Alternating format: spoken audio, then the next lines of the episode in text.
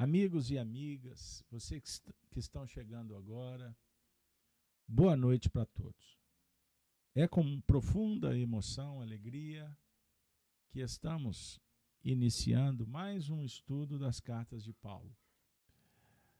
Pois bem, pessoal, nós vamos hoje, com muita alegria, trabalhar com o tema A Religião Pura Vamos construir juntos?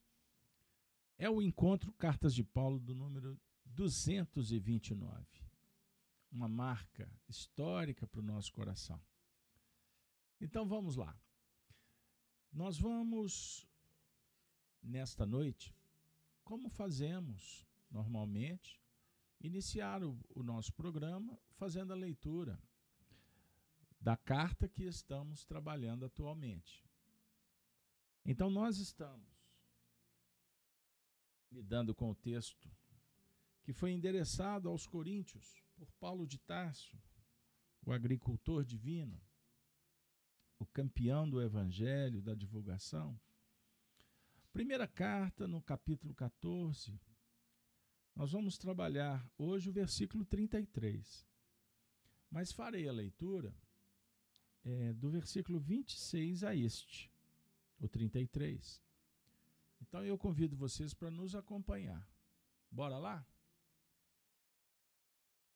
Na minha versão bíblica, eu tenho a preferência pela imprensa bíblica João Ferreira de Almeida. Nesta, nós vamos nos deparar com a seguinte tradução. Título é, desse trecho, a necessidade de ordem no culto. Paulo diz assim: Que fareis, pois, irmãos, quando vos ajuntais? Cada um de vós tem salmo, tem doutrina, tem revelação, tem língua, tem interpretação. Faça-se tudo para a edificação. O 27. E se alguém falar língua estranha, faça-se isso por dois, ou quando muito três, e por sua vez, e haja intérprete. Mas, se não houver intérprete, esteja calado na igreja e fale consigo mesmo e com Deus. E falem dois ou três profetas, e os outros julguem.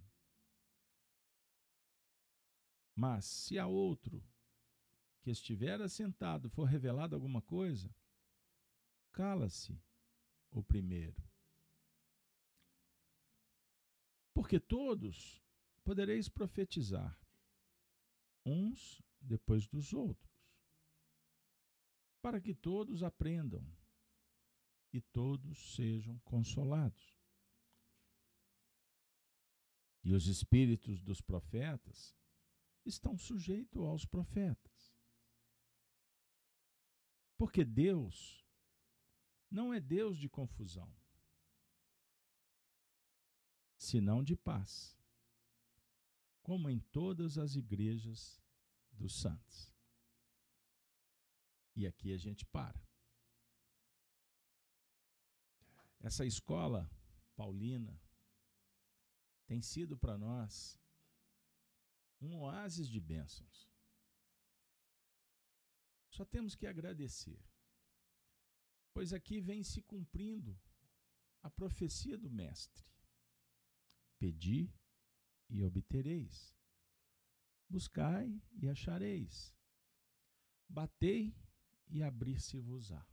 Porque quem pede, recebe, quem busca, acha, e quem bate, a vida prodigaliza, oferece. Naturalmente, como aprendizes, estamos embevecidos com a oportunidade Fomos matriculados. Isso já é uma certeza. Vejam bem. Quantas semanas nós pudemos encontrar, pudemos dialogar, pudemos abrir os painéis mentais, auxiliados pelo recurso que a doutrina espírita nos oferece, para conhecer a nós mesmos, dominar, transformar o mundo íntimo. E nesse plenário, Cartas de Paulo,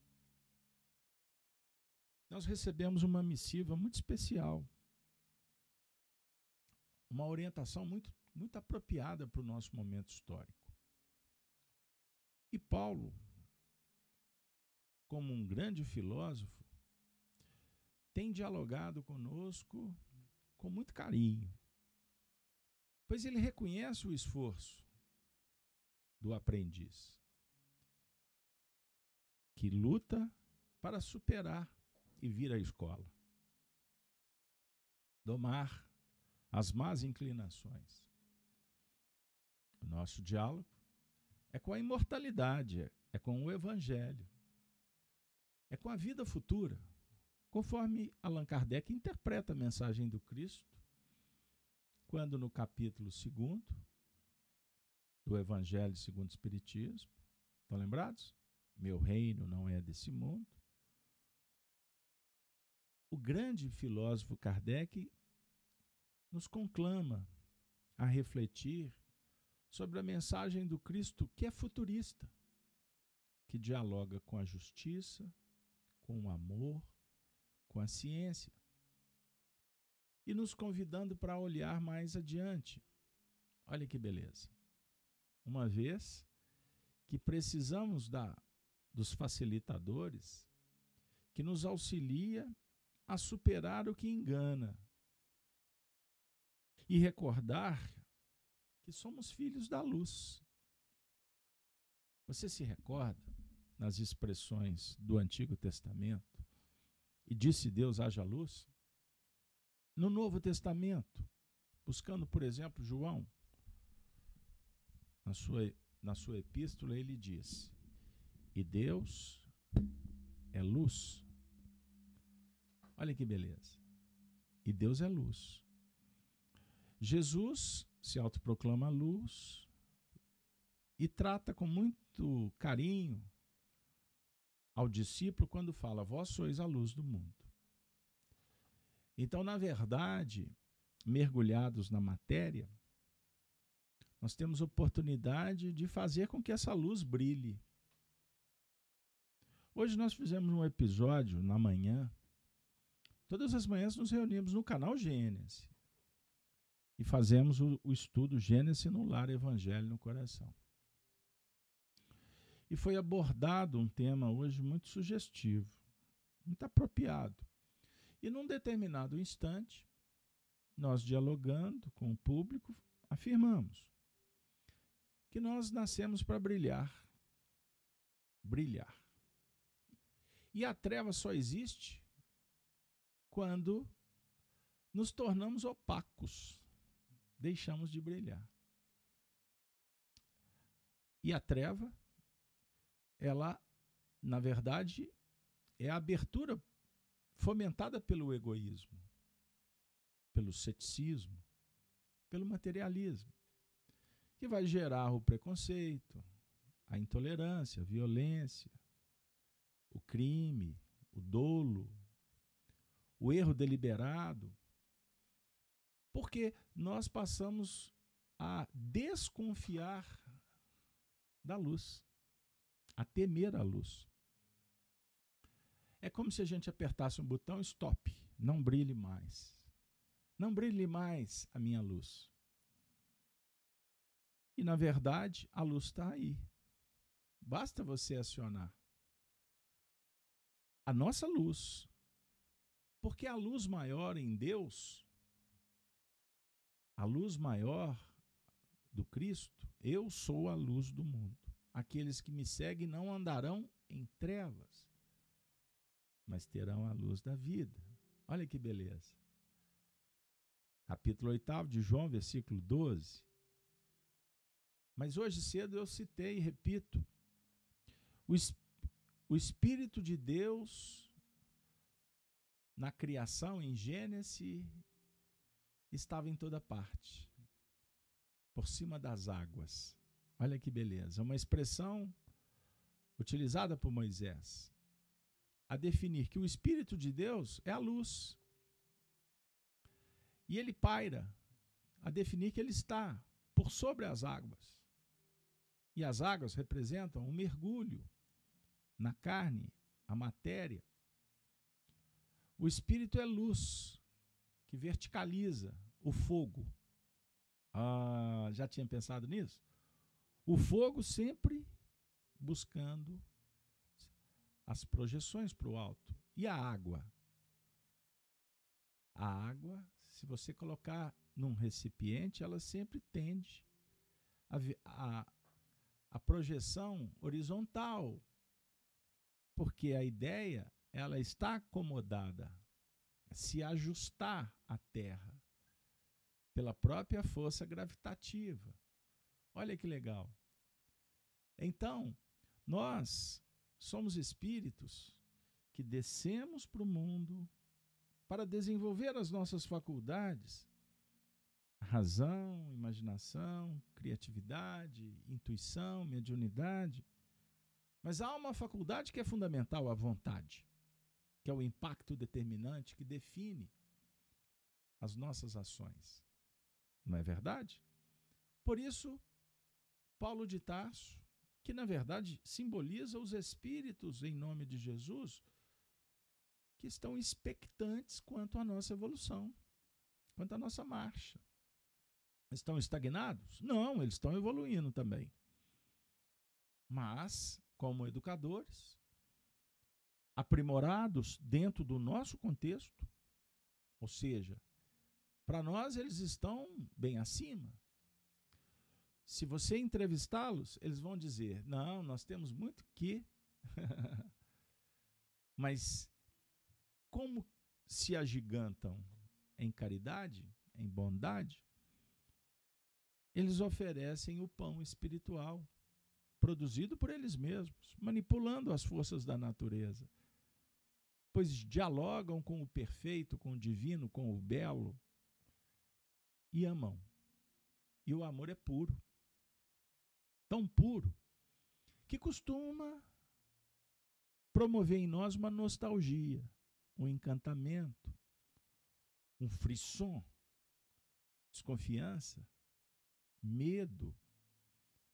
Porque é uma força tão extraordinária que gera um contraste. E a gente vai responder de acordo com a nossa condição. Perceberam? Mas o amor gera medo. Pessoal, esse assunto é um assunto que realmente transcende e que a gente tem que ter cuidado, mas ao mesmo tempo a, sobre, a, a clareza, a tranquilidade, para penetrar nessa escola sabedores que não vamos sair como entramos.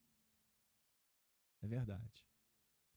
Pois quando o diálogo com o Espírito, nós fazemos luz, mesmo quando desconfiados, inseguros, intranquilos, temerosos. Mas o amor, ele não propõe isso. Somos nós que reagimos assim. Vou te dar um exemplo. É interessante, quem se interessar pelo assunto, acione o canal Gênesis, Gênesis no Lar. O tema de hoje foi aversões. Pesquisem no nosso canal. Fazemos isso todas as manhãs, às 7 e 7, de segunda a sexta. Nós dialogávamos, dando um exemplo. O indivíduo desencarna ele está deixando o mundo material, o espírito acende, né? faz luz, é o fogo que purifica, que nos auxilia a reconectar com a luz maior. Mas a grande maioria das pessoas desencarnam mal, por falta de conhecimento, ou por má administração das emoções, dos sentimentos na Terra. Só que a desencarnação deveria significar libertação. Se deparar com a luz. A porta que se abre. Encantando-nos com a poesia do Vinde a mim. Uma vez que o Senhor, Jesus, o Cristo, é o Senhor dos Espíritos. Só que estamos ainda querendo dominar a matéria. Dominar, encastelando, enclausurando, mitificando, idolatrando a matéria. Compreenderam, pessoal? Me recordo do, do profeta Jeremias que um dos significados do nome é Jeová fez nascer da luz. E nas propostas de Jeremias, ele profetizava quanto ao futuro da humanidade e alertava o seu povo no que remonta ao perigo da idolatria, o apego ao eu, ao eu inferior. Compreenderam? Porque quando nos vinculamos a estas questões egocêntricas, nós deixamos de fazer luz e desconectamos com a vida. E lembrem que o universo é pulsátil, ele vibra. Deus está em toda parte. E como afirma Jesus, Deus é Deus dos vivos não dos mortos. Pois os mortos estão fechados no próprio ecossistema que garante o morticínio geral, a divisão, a apropriação indébita do que não alimenta, daquilo que desconfigura, que destrói. Vejam na Terra os sistemas materialistas dominadores de todos os tempos medial, na era medieval, né? é, o poder divino na mão dos poderosos que avocavam. Então houve um casamento da igreja com os reis. E o que eles faziam? Eles fracionavam a sociedade para dominar cada vez mais. Pergunto para vocês: já viram falar desta, dessa tática nos dias atuais? Não, eu remonto à Roma antiga, no dividir para imperar. Então, qual é a, ideia, qual a proposta do egoísmo? Criar uma narrativa para julgar uns contra os outros na sociedade. É verdade. Então, desde os sistemas radicais, hoje intitulados direita ou esquerda, a essência sempre é a mesma. Criar é, um objeto de desejo que gera uma confusão. Agora, sob o ponto de vista psicológico, o egocentrismo ele sugere uma divisão, o descolar a personalidade da essência. Como assim? A nossa persona ela é o subproduto do nosso passado e das influências que nós recebemos na vida atual, por exemplo, e criamos uma identidade própria para esse momento histórico. Como nós ainda estamos em estágios bastante atrasados no que remonta à evolução crística, então vejam bem o que acontece nós criamos um grande conflito entre a nossa essência, a essência espiritual, a luz que é pura. O espírito foi criado simples e ignorante, mas com pureza. A personalidade que se conspurca. Pela personalidade é que nós implementamos as imperfeições.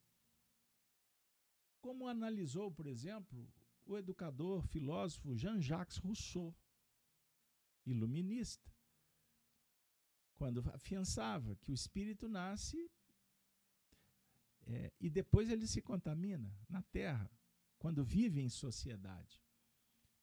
Naturalmente que esse conceito filosófico ele, ele analisava uma expressão de uma vida.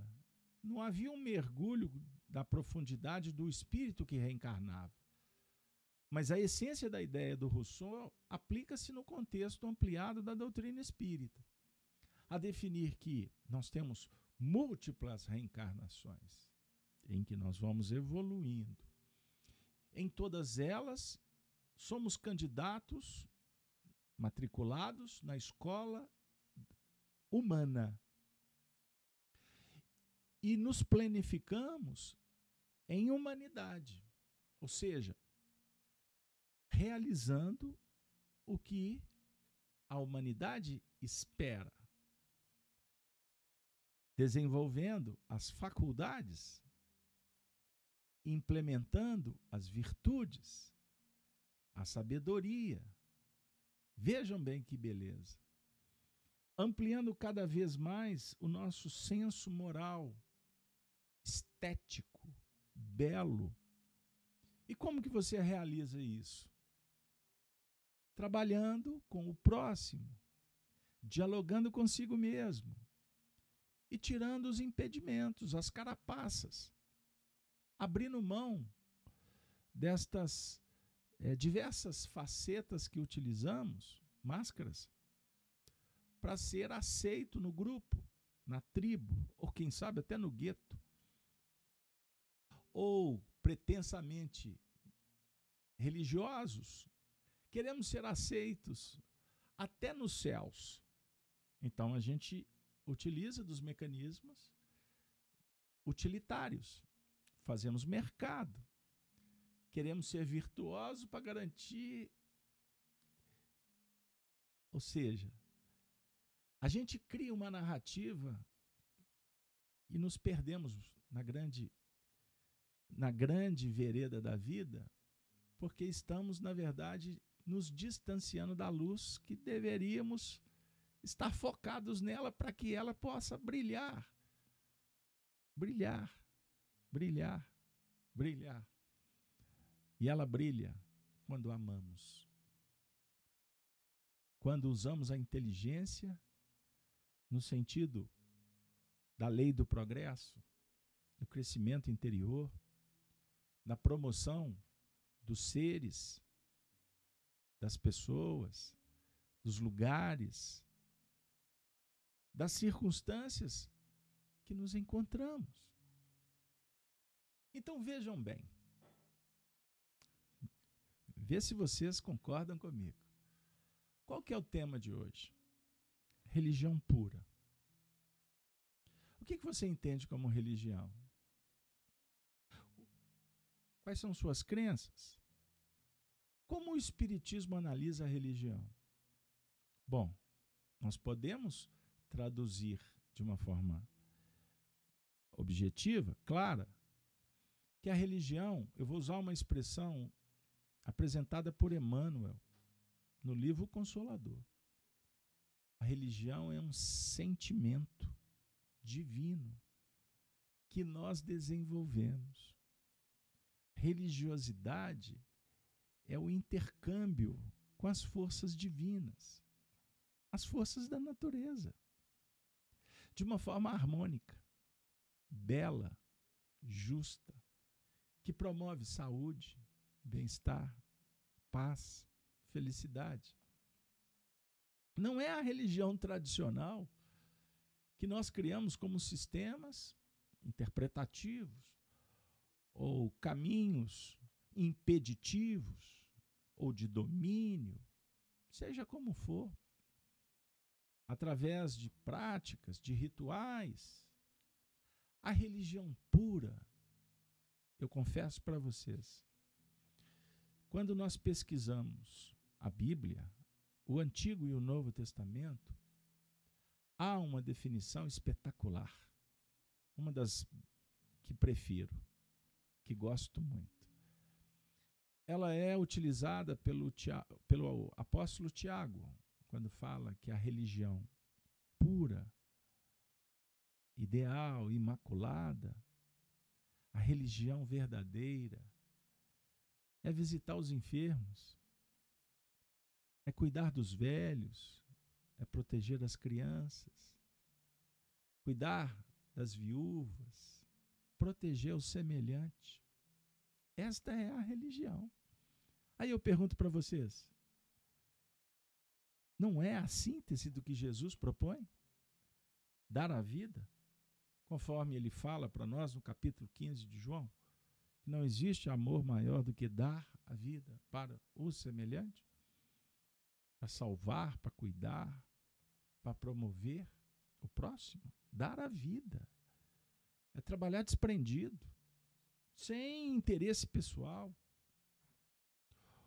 sem o egoísmo, lutando contra a chaga da humanidade que é o egoísmo e o orgulho. Perceberam?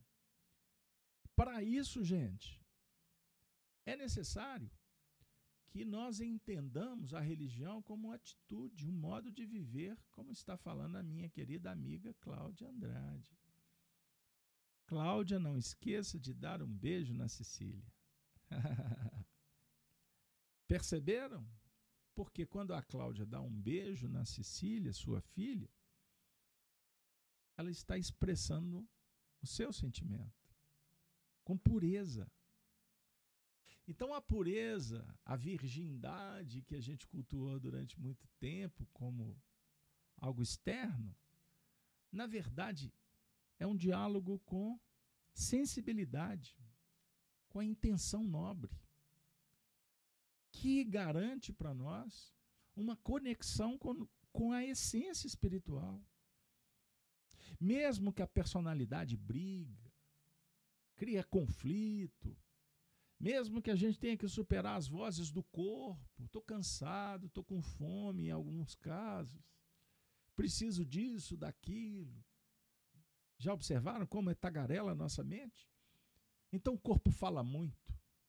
A mente discursiva, a personalidade discursiva tem narrativa, tem justificativa.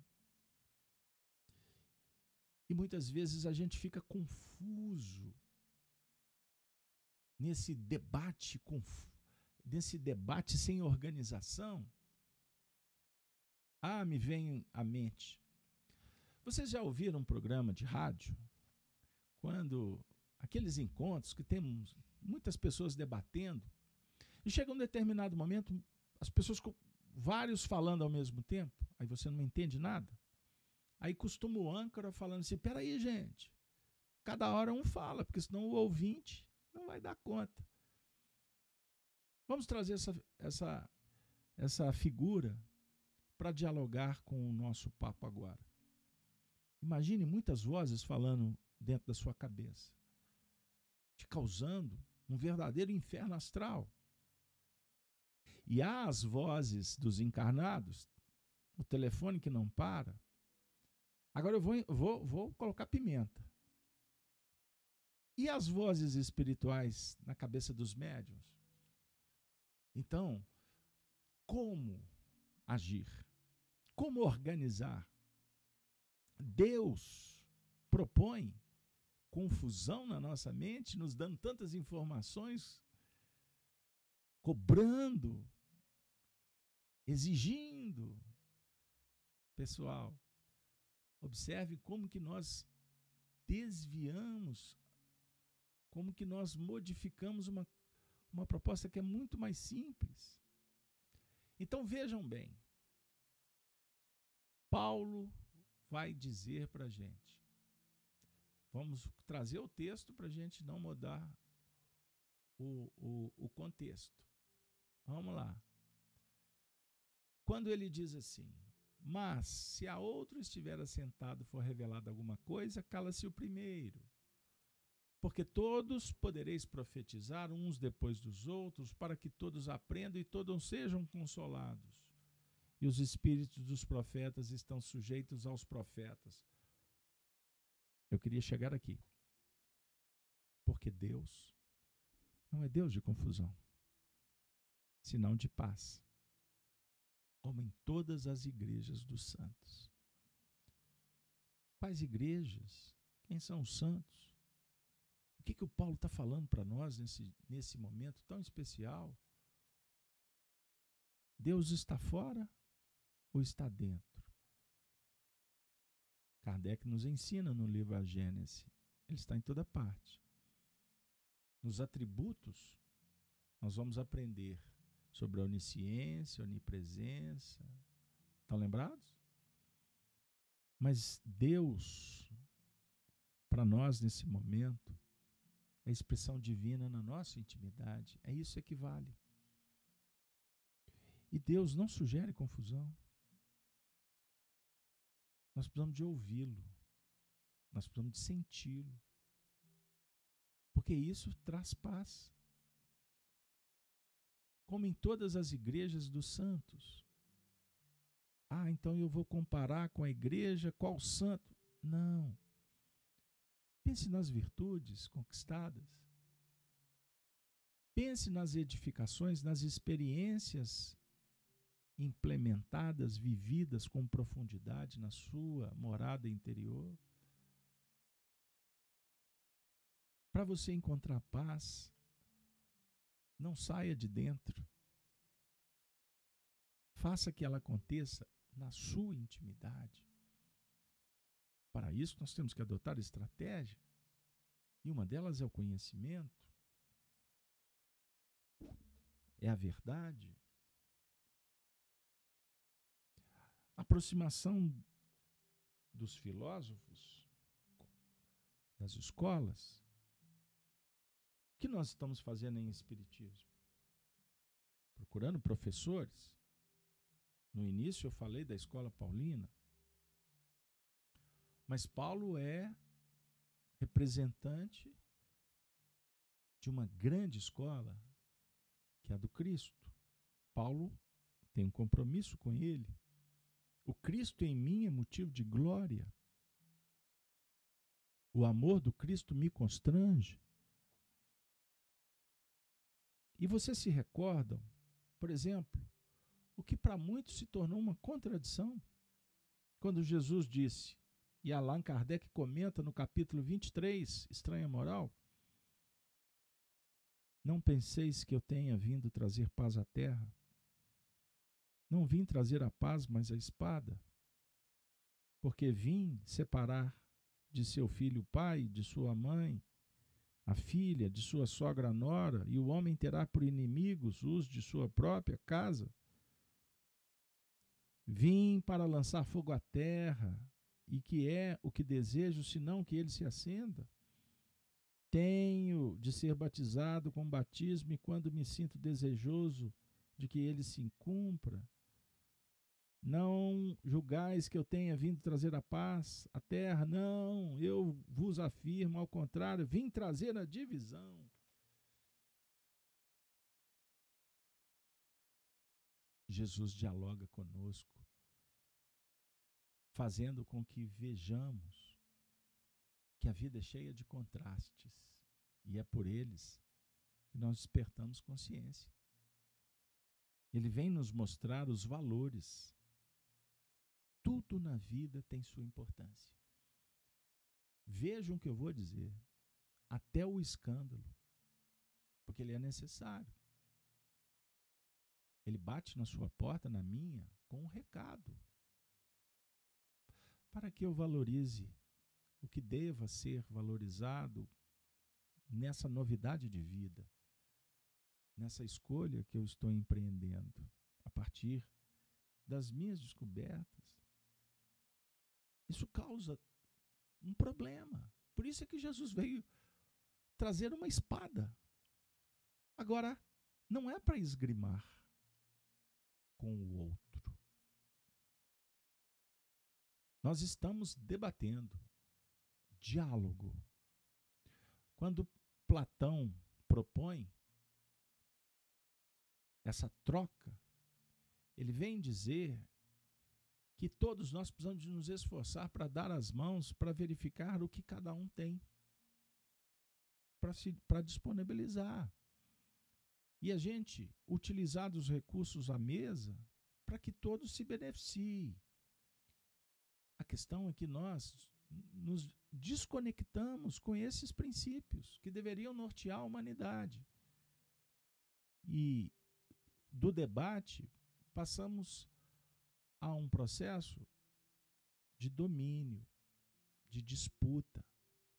Queremos queremos o prazer, o domínio, custe o que custar.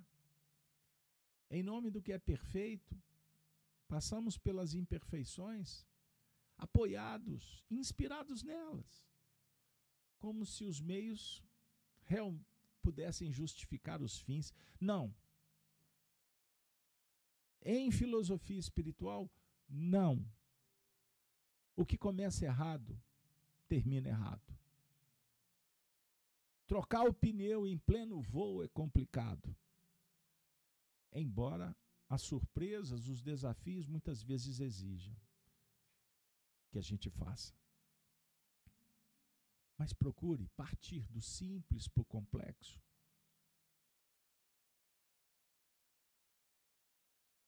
Do particular para o geral, do tijolinho que se edifica, que constrói os grandes prédios. É necessária a argamassa, a areia, o cuidado, a mão de obra qualificada, específica, a paciência diante do tempo, sabendo que há misericórdia, que há justiça, que há benevolência, que há oportunidade para todos e que cada um dá o que pode, cada um segundo suas obras. Agora, o Emmanuel usa uma expressão espetacular quando ele afirma que quem dá o que pode de coração, ele dá tudo, ele faz tudo. Porque o que prevalece em espiritualidade é a sinceridade nos propósitos. Deus não é Deus de confusão. Confusão só existe onde há ignorância, perversidade alimentada pelo vício do egoísmo, que é a pior doença que nós cultivamos deliberadamente até hoje, em pleno século XXI. Por isso, Allan Kardec, quando analisa o não vim trazer a paz, ele vem dizer: toda ideia nova forçosamente encontra oposição, e nenhuma há que se implante sem lutas. Ora, nesses casos, a resistência é sempre proporcional à importância dos resultados previstos. Porque quanto maior ela é, tanto mais numerosos são os interesses que fere. se for notoriamente falsa, se for tida por inconsequência, ninguém se alarma. Deixam-na todos passar, certos de que lhe falta vitalidade. Se, porém, a ideia é verdadeira, se assenta em, em sólida base, se lhe prevê futuro, um secreto pressentimento adverte os seus antagonistas de que constitui um perigo para eles e para a ordem de coisas em cuja manutenção se empenham. Atiram-se então contra ela e contra os seus adeptos. Isso se dá com as ideias que realmente são verdadeiras, são divinas, para promover o bem, como a doutrina espírita é atacada. Sobre o ponto de vista do comportamento do cristão, ele será perseguido. Do homem de bem, ele será censurado. Haverá articulações, tentativas para tirar dele a livre expressão. Ele será removido, ele será abandonado, ele não será ouvido. Tudo acontecerá para que a sua tentativa de melhora não obtenha êxito. A sociedade atual prodigaliza exemplos todos os dias. Frequente as redes sociais e vejam a imprensa antiga, militante. Vejam os cenários materialistas. Tudo isso acontece. O homem de bem é aquele que vive no futuro. E o futuro já ele não é compreendido no seu tempo. Perceberam? É uma expressão utilizada por Calderaro no livro No Mundo Maior, do autor André Luiz. O homem de bem, ele vive ele, ele vive no futuro e o futuro não é assimilado pela grande maioria que não quer ver a luz. Foi o que aconteceu com Jesus. Ele estava muito além do tempo que viveu. E continua ainda sendo motivo de escândalo para muitos. Porque seguir Jesus dá trabalho. Seguir Jesus causa uma confusão no sistema, que ainda continua escravocrata, absolutista, materialista, medieval.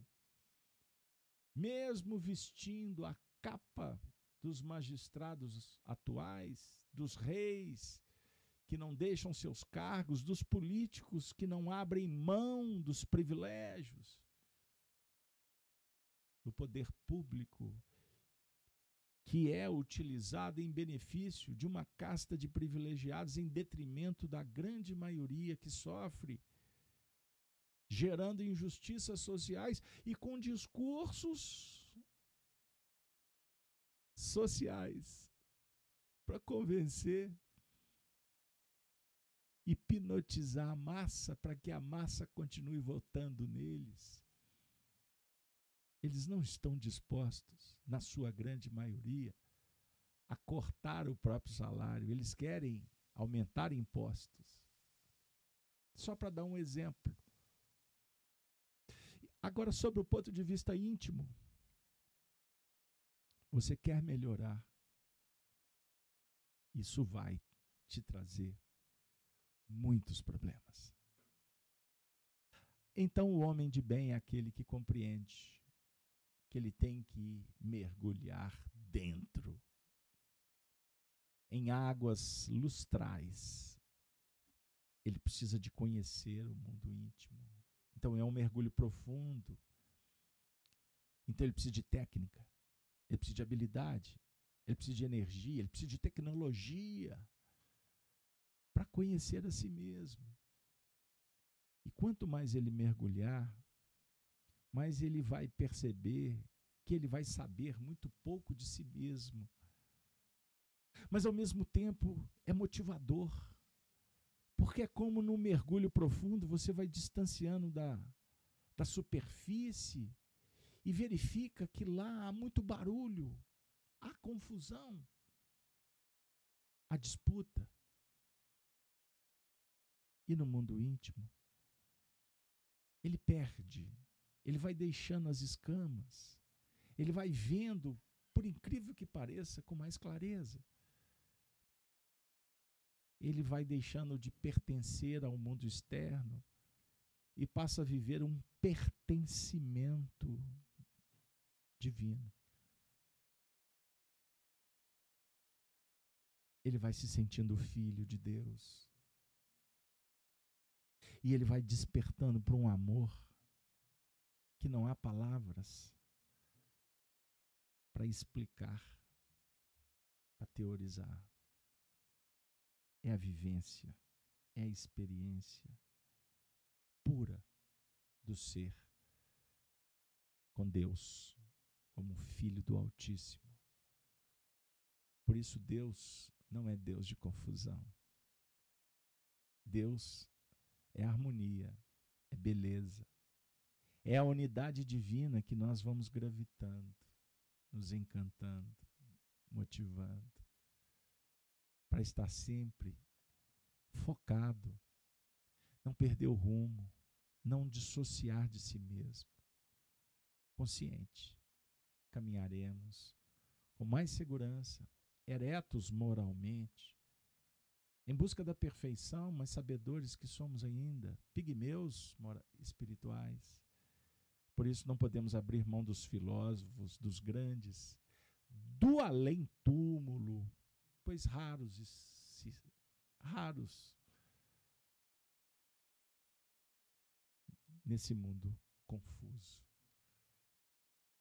Porque a grande maioria quer resultados rápidos respostas prontas.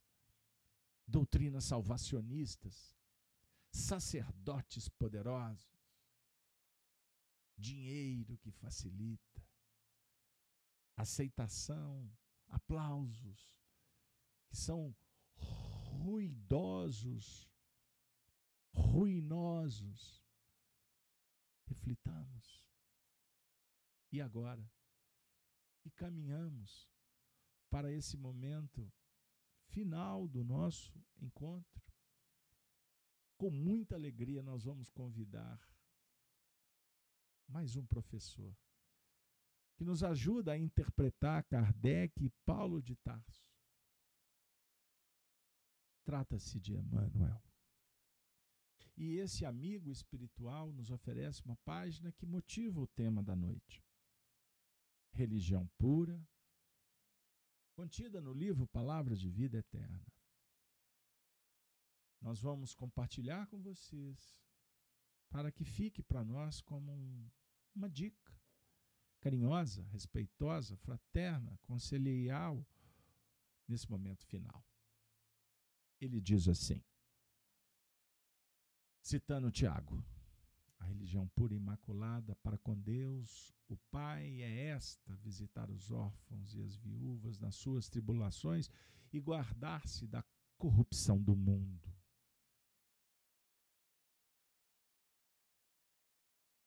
Religião, diante das criaturas humanas, pode envolver atitudes diversas. Polemizar em torno dos atributos de Deus, aditar interpretações individuais às revelações sublimes, centralizar a mente na exegese, consumir a existência em casuísmo, reexaminar princípios veneráveis em horas certas, atender a ritualismos, enriquecer a simbologia,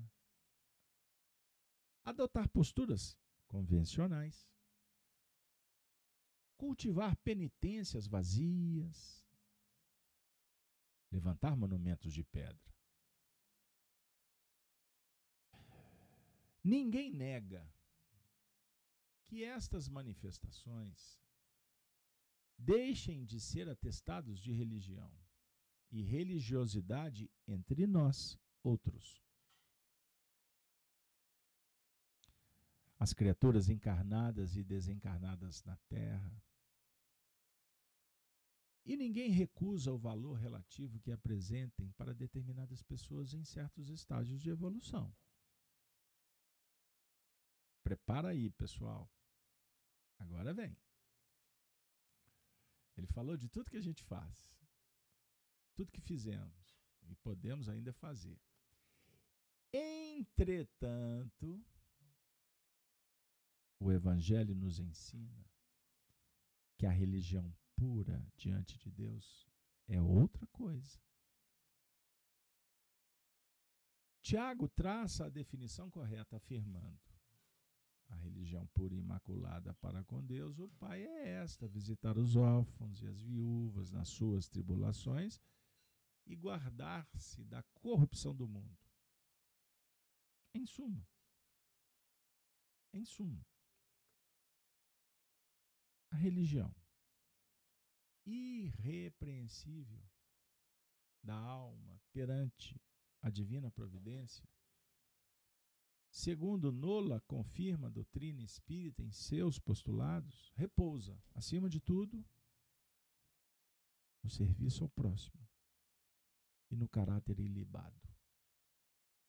Ou melhor, na caridade incessante e na tranquilidade da consciência. Eis a religião pura.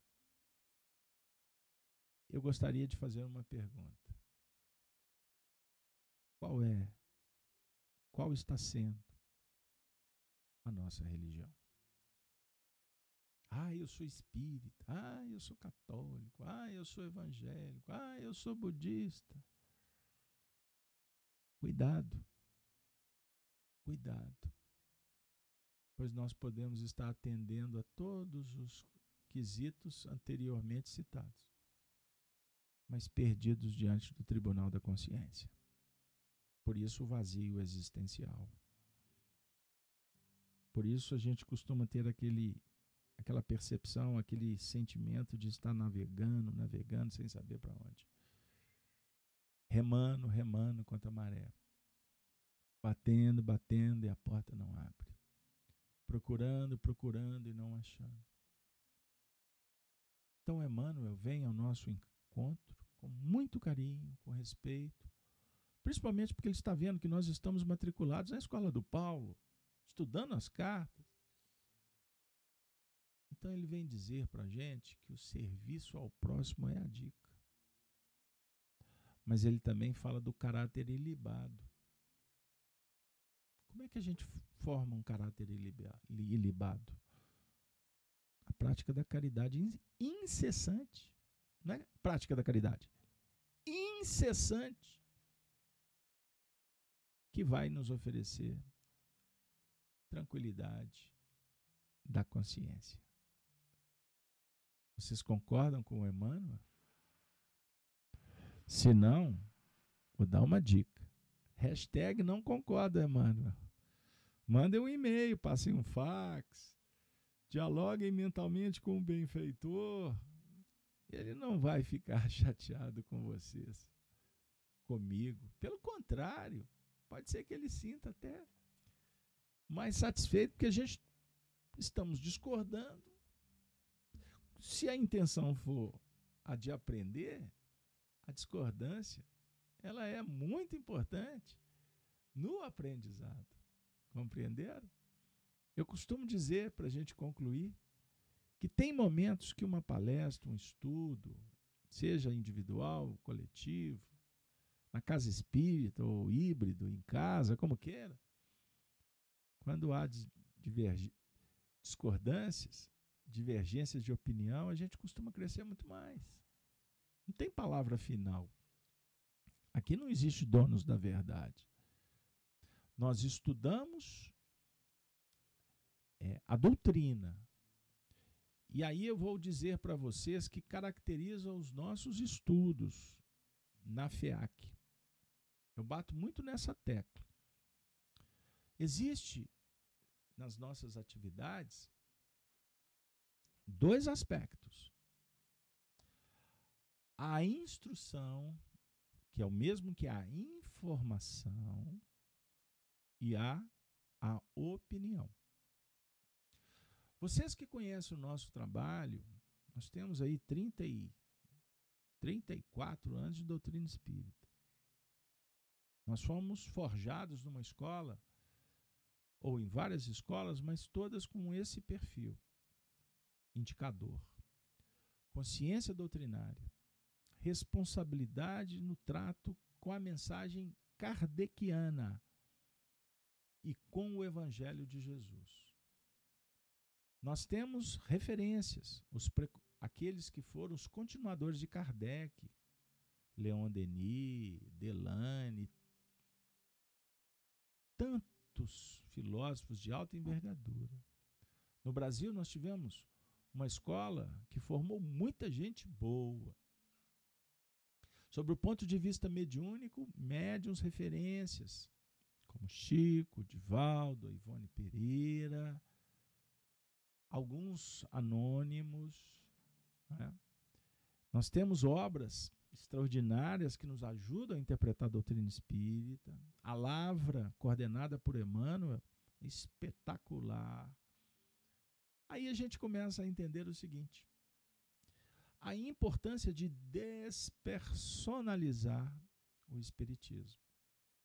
Então, aqui, o mais importante não é a nossa interpretação, embora vocês percebem quando ela está acontecendo. Fixem sempre na informação doutrinária. Porque nós vivemos num tempo que eu classifico como o tempo da certeza do achismo. Então as opiniões, elas hoje têm mais valor do que a própria informação. E eu não vou nem entrar no mérito que a informação muitas vezes é mascarada. Ela não é uma informação. Ela é uma desinformação, é um fake news. Então, como afirma o filósofo inglês, Hoje nós vivemos um tempo, ou ele disse no início do século XX, chegaria o tempo em que teríamos que provar que a grama era verde. E nós vivemos esse tempo. É um profetismo. Temos que provar que o verde é verde, que o vermelho é o vermelho. Porque há narrativas que são tão convincentes que chegam a emburrecer as pessoas. Por isso, amigos, fiquem atentos com a informação doutrinária, com a fonte, e quando houver a opinião, filtra, passa no crivo é, socrático, por exemplo, é boa a informação? É justa a informação? É verdadeira a informação? A informação vai fazer o bem? Se não respeitar esse crivo, deixe. Porque quem sabe essa informação pode até te atender amanhã. Mas na dúvida, não ultrapasse. A gente aprendeu isso no automobilismo. Não é verdade? porque causa confusão.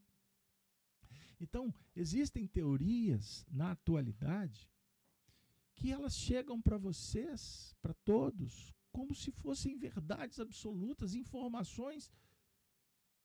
E, na verdade, são opiniões, são invencionismos, que passam a ser ideologias com militância.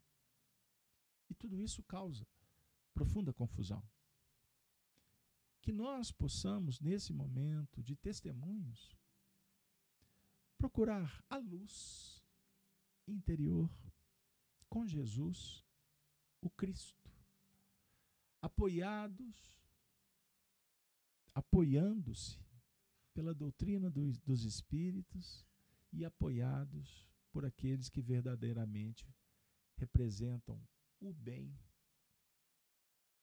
o que faz bem o que traz tranquilidade, segurança, motivação, cura, aproximação, bondade, fraternidade.